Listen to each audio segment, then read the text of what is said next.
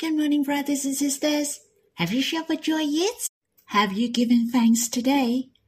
I think many verses from the Bible are God's praisings and His appreciations to us. For example, He's praising about our eyes are doves. It means we are full of faith, steadfast and firm. The Lord praises our cheeks are like halves of a pomegranate. Behind our veils, the cheeks are talking about our minds.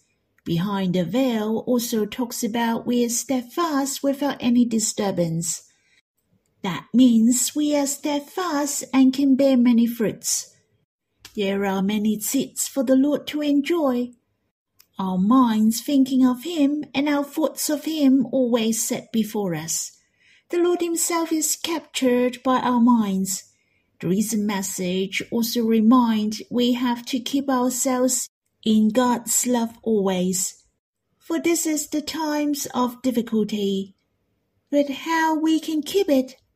How we can always keep ourselves in the love of God? How we can do it? That's right. The first thing is to keep our hearts just as what it says in Proverbs chapter 4. Keep your heart with all vigilance. If you want to keep yourself in God's love, you have to keep your mind fast so that your mind is settled in Him. But how precious our minds have the resting place. The Lord and Abba are the best resting place of our mind. I like to sing a hymn in God's Family Hymnal, the fifth, Song 8, The Resting Place of Mind. We will sing the second, the third, and the fourth stanzas. May I not think of you to set you always before me. My heart settled and rejoice at you. My faith hath captured your heart. Let my eyes of doves behind your veil See you always live for me in heaven. Experience you lived in my heart. My love, my mind belong to you. May you own my heart daily. My mind, my will. May you be my bright vision joyously rests in your love. So let us look at the lyrics and sing together to enjoy the Lord who is right beside us, to enjoy the Lord who is hearing our voice.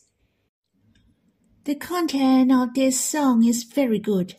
It is a good reminder for our mind it teaches us what shall we think of. It is a great influence to our life for what we are thinking of. Hence, our mind shall know where to stop and enjoy. What shall we enjoy? Of course, we shall enjoy the presence of the Lord, His heart and His love to us. Our mind shall think of Him, and that's what we call to set the Lord always before you. Then our hearts are rejoiced I really like the lyrics in the fourth stanza. May you own my heart daily, my mind, my feeling, and my will. Just like the prayer of David, he called on God, led him to gaze upon the beauty of the Lord and to inquire in his temple all the days of his life. That means to see the glory of God. That's the treasures and the love of God. He desired to experience God with His presence continually. Yet our generation is more blessed than the generation of David, for God has united with us.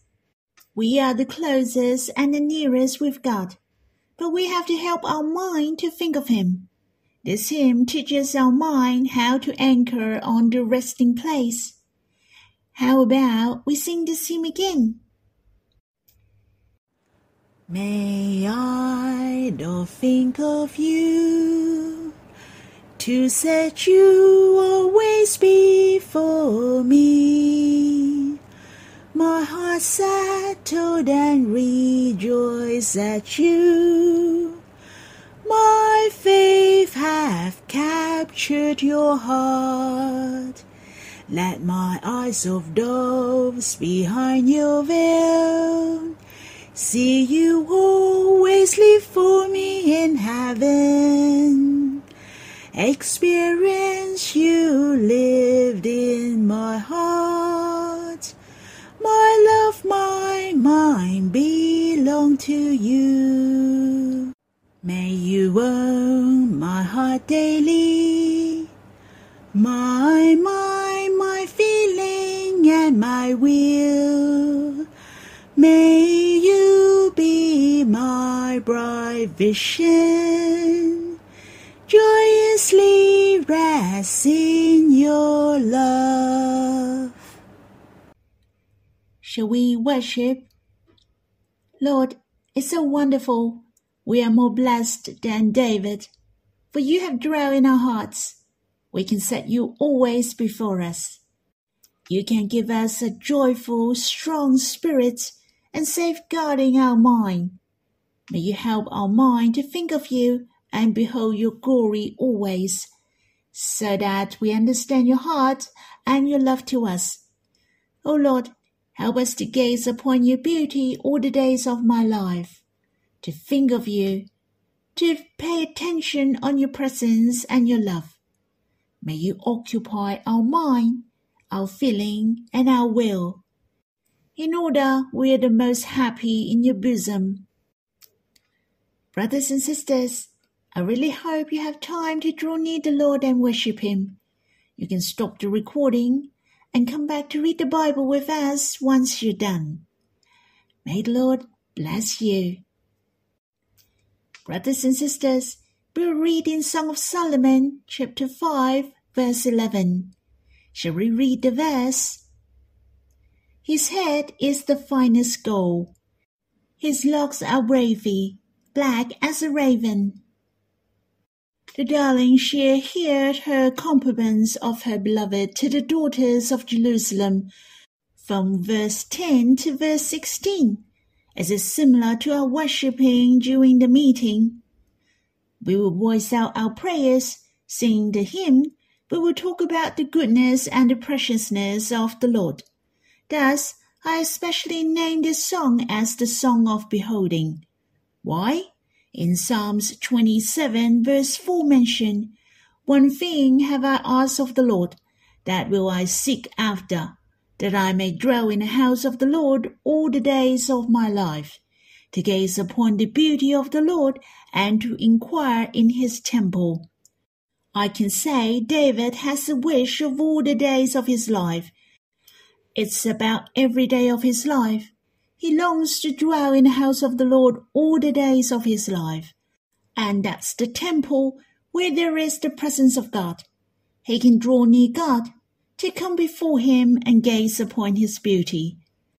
The meaning of gazing upon is to pay attention to him, looking at him. So it is closely related to our mind. What he loved was to think of God and to behold his glory and drawn by his glory. Brother Daniel has said to us that to behold is the way of glory and transformation. If we want our mind and our life to be more glorious, it is necessary for us to behold as you can see from here, to behold is not only and one of matter, but it is for all the days of our life. We can stop at any time throughout the day and have a glance at the Lord, to think of Him. The word beholding means to look at someone or something.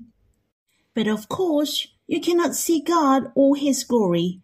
Thus, as I have mentioned, to behold is very much related to our mind. The Bible mentions we shall behold the glory of God. That means we have to think of the excellence of God with our mind. The Lord Jesus came from heaven to earth. He became a man for us and bore our sins on the cross. He is risen and ascended to heaven. All these are the glories of the Lord and his love to us. Thus we shall think of him always. Not only we think of the Lord in the morning, we shall learn how to stop and shouldn't let the busy life borrow us. Hence, what shall we do? We shall behold the Lord's glory at any time to help our mind to think of His presence with us. You can sing a short hymn or read a few verses in the Bible, just one or two verses. The aim is to focus on the Lord through the content in the hymn or the Bible. Especially pay attention for His heart and His love to you. You can stop and taste those precious verses and lyrics. It's so good that God give us the imaginative power. Let's think the Lord loved to speak to us. But have you coordinates to help yourself by placing yourself in the love of the Lord? Just like the Bible said, David has set the Lord always before him. Have you put yourself in the love of God always? In order we can experience, we can feel and understand the love of God to us. On the other hand, I'd like to remind you all the word to behold has another meaning. That is to lift up your head and look. Thus, you can use your body to help your mind. You can stand up to lift up your hand, your eyes, you can smile to the Lord personally or during the meeting. Your response to Amen and clap your hands are great help for you to experience the Lord. The darling has thought of the good of her beloved from verse 10 to 16 in this chapter. So she voiced out her compliments. She proclaimed all the wonderful things of her beloved. Thus, when we are touched by thinking of the good and the love of the Lord, we should voice out to praise Him. The previous verse, which is chapter 5, verse 10, the darling has described the overall beauty of the Lord, including his character and appearance. He is radiant and ruddy. He is holy beyond all comparison. He is dazzling and very warm. Furthermore, the darling praised the beloved in ten body parts. She started with his head, and that's really normal. In the revelation to John chapter 1, the Lord Jesus revealed to John the elder. John saw the Lord in glory. John described the figures of the Lord to start with. A familiar figure like a son of man. When the Lord Jesus was in the world, he always named himself the Son of Man. In Revelation to John chapter 1 verse 13, John also described the head of the Lord Jesus first. He has written the glory of the Lord at the moment. I should say he tried his very best to describe the Lord. Whether it was accurate enough, was the Lord glorious? Was his description good enough? Definitely it cannot compare with what you're seeing with your bare eyes. Brothers and sisters, I believe you have experienced before that you have mixed feelings that you couldn't explain how good is the Lord and how treasurable is He. Sometimes you find it difficult to describe. Then you find that your expression is not good and not clear. The best for you to experience yourself the first-hand experience to know and understand how good and how glorious is the Lord. And it is difficult to explain the glory and the beauty. The only solution is you go to experience and taste it. The darling started to mention the head of the beloved. She described the head of the beloved as the finest gold. It is about our Lord who is filled with the glory of God. He has the thoughts and wisdom of God. It is the finest. That means there is no flaw and impurities. When the Lord was on earth, he said clearly he is the Son of God over and over again. He is God. On the other hand, he healed the sick. He performed the signs, his words, and his love. All these behaviors have shown that he is God. In fact, no one can be compared with him. the darling described there are ten aspects of the beloved from verse 10 to verse 16. Let's start with the head. In fact, the head include other things as well. That is his hair, eyes, cheeks, lips, and mouth. These five aspects send forth the radiance of the glory of God, for it belongs to the head, and we will go through this one by one later on. I really treasure the Lord Jesus is God. I thought of the letter to Hebrews mentioned. He is the radiance of the glory of God and the exact imprint of his nature. Thus, we have to know the Lord whom we believed is not only the historical figure, he is the creator of heaven and earth. He is I am who I am. He is here and will exist forever and ever the infinite. He is the only true God. Is so good that whom we believe and served is true. He is the most glorious and without blemish. Having said that, it mentioned here, his locks are wavy, black as a raven. It is about his humbleness to God. How can you make your hair look beautiful? I have mentioned before, definitely, it is not to have your hair hanging down loosely. It is beautiful to have the manageable hair. That means the Lord is willing to listen to Abba. There is a plan of love among the Trinity God. The Lord Jesus is willing to become a man. He is willing to be our priest who offer himself for us. The Lord was crucified on the cross in his youth, more than thirty years of age his obedience to God to the point of death, even death on a cross. Is it said here, his hair is black as raven. He offered the day of his youth to us. The darling described her beloved's hair is wavy and black as a raven. That reminded me of anyone who wanted to consecrate himself to God in the Old Testament. They could be the Nazarites. Thus, Though they were not the Levites, they could serve God and they have a special feature. Their hair was long, so they didn't shave their hair. That was the symbol of listening to God. They consecrated themselves to God and served Him. It was voluntary, but not mandatory at all. It has reminded me of the glory of the Lord Jesus. He is willing to humble himself before God his obedience to God. He is voluntary to do so. He loves us so much, and he was not being forced.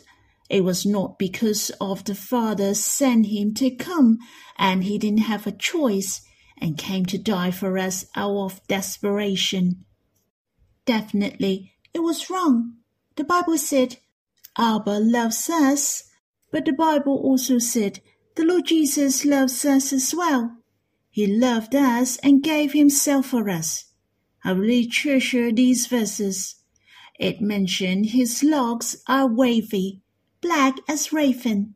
He was willing to offer his days of youth and strength to us. The verse here mentioned black as a raven. Have you ever thought about why raven is being used for the description? Generally, people have a negative impression about raven. But if you have seen the feathers of raven, then you know they are black in color, but shining. It is not in dull black, or raven was used for another meaning. But I guess it is not only explained that the Lord was young, but he was young, directional, meaningful, and radiant. On the other hand, I like to vindicate Raven for many people have an unfavorable impression towards Raven. It could be his voice was unpleasant to hear. It produced a loud, sharp, crack sound. But I like to say God listens to the crying of the young ravens. He remembers them, and God needs raven as well. God sends the raven and brought meats to Elijah, and the raven was the messenger of Noah who sent forth a raven to see what status of the waters were drying up from the earth. What I'd like to say is that We shall treasure ourselves. We shall be grateful for what we have. It is all given by God. We may not be as good as others. We don't have colorful feathers. We don't have a clear and sweet voice. But the Lord never looks down on us. The Lord needs us to manifest the beauty of humbleness. He listens when we cry out with soft voices. The same, He will nourish us and make us grow with His gentleness. He has the needs of us to be the provision and encouragement of others. Brothers and sisters, we shall send forth the glories of God like the Lord. It is important for us to obey God. Then we can manifest the glory of God. Brothers and sisters, I hope you have time to quiet yourself, to behold the glory of the Lord, to experience and to taste His beauty his glory and His power are closely related to you. I'd like to encourage you to behold the beauty of the Lord throughout the day. For example, we're reading one verse a day in Song of Solomon. You can just think of one verse when you quiet yourself to think of the glory of the Lord. I guess it can help you to stop and think, to pay attention of the beauty of the Lord. Well, I'll leave the time to you to draw near the Lord personally. May the Lord bless you.